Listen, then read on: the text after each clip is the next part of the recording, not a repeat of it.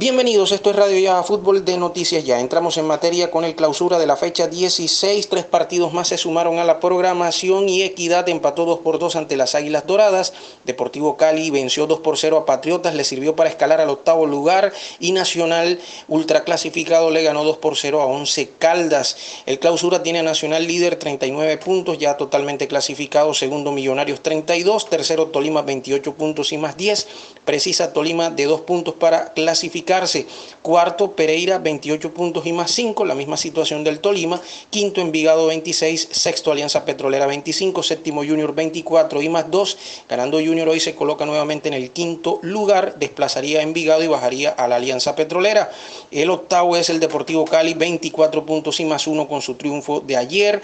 Por fuera está Jaguares, 22 puntos en el noveno y más un punto o más uno en la diferencia de gol. Décimo el Bucaramanga, 22 puntos y menos 2. Puesto 11 Quindío, 20 puntos, diferencia 0. Puesto 12 Santa Fe, 20 puntos menos 1.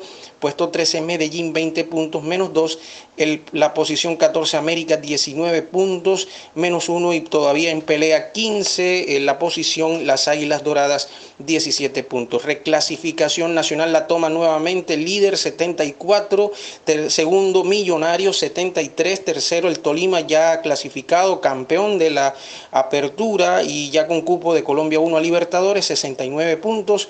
Cuarto Junior 60, quinto el Cali 58, le está apretando los talones, lo está apretando al Junior de Barranquilla el Cali. Sexto Santa Fe 54, séptimo Equidad 51, octavo América 49, por fuera noveno Jaguares 47, décimo Medellín 46, aunque Medellín ya quedó campeón de la Copa Colombia del año 2020 y eso le da cupo para Sudamericana de 2022. En el descenso, el puesto 20 para Huila, 95 puntos, ya descendido, puesto 19 Quindío, 108 puntos, todavía en pelea. Hoy ante el Junior, puesto 18 Patriotas, 115 puntos, se está salvando, le está sacando 7 al Quindío, puesto 17 Pereira, 116, como ha escalado el Pereira impresionantemente, y puesto 16 Jaguares, 116 puntos. Aquí hay que sacar a la Alianza Petrolera definitivamente por eh, después de los resultados conseguidos en la jornada.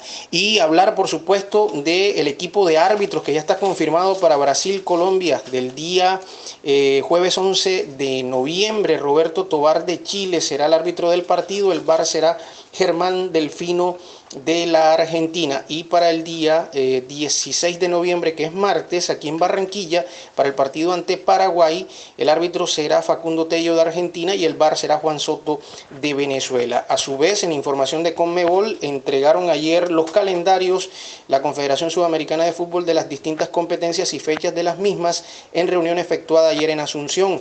A su vez, se negó rotundamente a apoyar la Conmebol la idea de Gianni Infantino, presidente de la FIFA, organizar el Mundial de Fútbol cada dos años.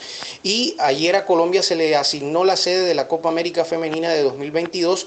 Conmebol eh, le ha otorgado a Colombia esa posibilidad. Esa Copa América se va a realizar en el país para la categoría femenina del 8 al 30 de julio y será la primera vez que Colombia realiza una Copa América femenina. El certamen va a tener como sedes a Medellín, a Cali, a Manizales y Armenia. Justamente me, llama la atención que ni Manizales ni Armenia tienen equipos de fútbol femenino profesional y van a realizar el evento. Bueno, son las cosas de eh, las designaciones. Eh, hay que decir también que la Conmebol Copa América va a dar dos cupos para la Copa Mundial de la FIFA de Australia y Nueva Zelanda del año 2023. Las tres primeras selecciones clasifican de manera directa al Mundial y las que ocupen la cuarta y quinta posición van a disputar un repechaje con ocho equipos más de las otras confederaciones para un total de diez. Van a ser dos de Asia, dos de África, dos de CONCACAF y una de Oceanía, más una de la Unión eh, Europea, en este caso la UEFA, y dos de la Conmebol. A propósito, la selección Colombia femenina el martes eh, le había ganado 2 por 0 a la selección de Chile, goles de Alexa Bar y Manuela Vanegas en juego disputado a puerta cerrada en el Pascual Guerrero de Cali. Sigue la preparación de esta selección que en noviembre va a volver a Cali muy seguramente para hacer otro ciclo de preparación y un par de partidos más eh, previos a la Copa América que acabamos de mencionar se va a jugar el año entrante en el país. Y de selección juvenil, la sub-19 que dirige el profesor Héctor Cárdenas convocó a dos jugadores del Barranquilla, los mediocampistas John Vélez y Carlos Cantillo. Esta selección eh, sub-19 se va a reunir en Bogotá del 29 de octubre al 8 de noviembre, es decir, eh, que estamos hablando del día mm, viernes hasta el 8 de noviembre y luego va a viajar a Celaya, México, para el 17 de noviembre disputar el Revelations Cup 2021, torneo de revelaciones o Copa de, Revelación, de Revelaciones en territorio mexicano. El Deportes Tolima emitió un comunicado ayer rechazando el proceder del arquero Álvaro Montero, quien hasta fines de diciembre de este año tiene contrato con los Pijaos y sin terminar el mismo ya firmó un contrato que lo va a ligar a Millonarios que dirige el profesor Alberto Gamero y donde el arquero Guajiro y de Selección Colombia sale en evidencia en fotografías con un directivo del elenco embajador firmando el tema en mención.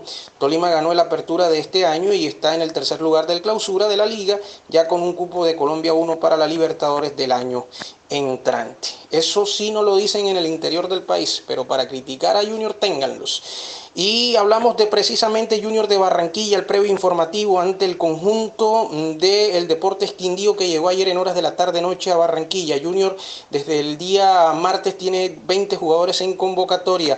La posible formación titular de Junior, Sebastián Viera en portería, el arquero capitán uruguayo, Fabián Biafara, Willer Dicta, Homer Martínez, Gabriel Fuentes en defensa, aunque Germán Mera pudiera estar en lugar de Willer Dicta y hacer pareja con Homer Martínez. Didier Moreno, Larry Vázquez, Freddy Nestro Luis Cariaco González, el venezolano y Edwin Cetré, y en el frente de ataque Juan Sebastián Herrera. Inestrosa el caso de Mera en lugar de Dita, si se da, y también eh, la situación de Cetré en la formación titular serían las novedades. Juan Sebastián Herrera repetiría en el frente de ataque. En el banco de suplentes el arquero Eder Chaus, Marlon Piedraíta, Germán Mera que regresa a convocatoria, al igual que Piedraíta, Manjarres, Rubén Manjarres, Juan David Rodríguez, otro par que ingresan a convocatoria, al igual que el chico Leider Verdugo, que es mediocampista, José Carlos Muñoz, Johan Bocanegra y Cristian Martínez Borja. Movimiento en la plantilla a raíz de eh, alteraciones que han pasado con el conjunto tiburón en las últimas horas. Yo no hablo del tema disciplinario, simplemente hablo de la alteración de lo que ha venido ocurriendo con el equipo y los resultados que se han presentado. Dos jugadores van a ir a la tribuna, ingresan a convocatoria con relación al partido ante Millonarios, los defensores Marlon Piedraíta y Germán Mera Juan David Rodríguez, José Carlos Muñoz y Johan Bocanegra. Salen Walmer Pacheco, Dani Rosero, Fabián Ángel, Fabián Zambuesa, el argentino y Edwin Velasco. Y también ingresan dos mediocampistas juveniles que son Rubén Manjarres y Leider Verdugo. Germán Mera está habilitado luego de la lesión del tobillo izquierdo. No jugaba desde la primera fecha que se perdió 3 a 1 ante América. Después de 15 partidos regresa a convocatoria. Ferlis García está en recuperación médica de una distensión grado 1 de rodilla derecha. Ayer salió el comunicado. En el mismo está Carmelo Valencia que en reacondicionamiento físico presenta una lesión grado 1 en el aductor del muslo izquierdo, está en recuperación ya, reacondicionamiento físico. John Pajoy tiene justamente una cirugía de ligamento cruzado de la rodilla derecha, aunque no está inscrito, y Fabián Zambuesa, recordemos, lo expulsaron ante Millonarios y no está convocado. Andrés Rojas de Bogotá será el árbitro del partido, Mario Tarache de Casanar el bandera 1, Jonathan Ballesteros bandera 2 de Santander, cuarto oficial de Iquis Asprilla del Atlántico, el bar Jorge Guzmán de Norte de Santander, el asistente de bar Keiner Jiménez del Cesar. Y el observador del bar Abraham González de la Federación Colombiana de Fútbol. Mientras el Quindío tendría a Jefferson Sánchez en portería, Leiser Chaverra, Harold Balanta, Justin Medranda y Jackson Montaño. En defensa, Didier Pino el capitán y Yanni Quintero, Luis Carabalí por el extremo derecho, Roy Castillo por el centro y Wilson España como generador por el sector izquierdo o extremo. Y Gilmar Filigrana en ataque. El profesor Quintabani, Oscar Quintabani, argentino-colombiano, tiene para el banco de suplentes a Eric Pineda, que es un arquero, un defensa Kevin Núñez, los mediocampistas Alexis Serna, Jairo Borrero, el barranquillero, Carlos Sosa, el venezolano, Mauricio Cortés, que es atacante, al igual que Jefferson Churi.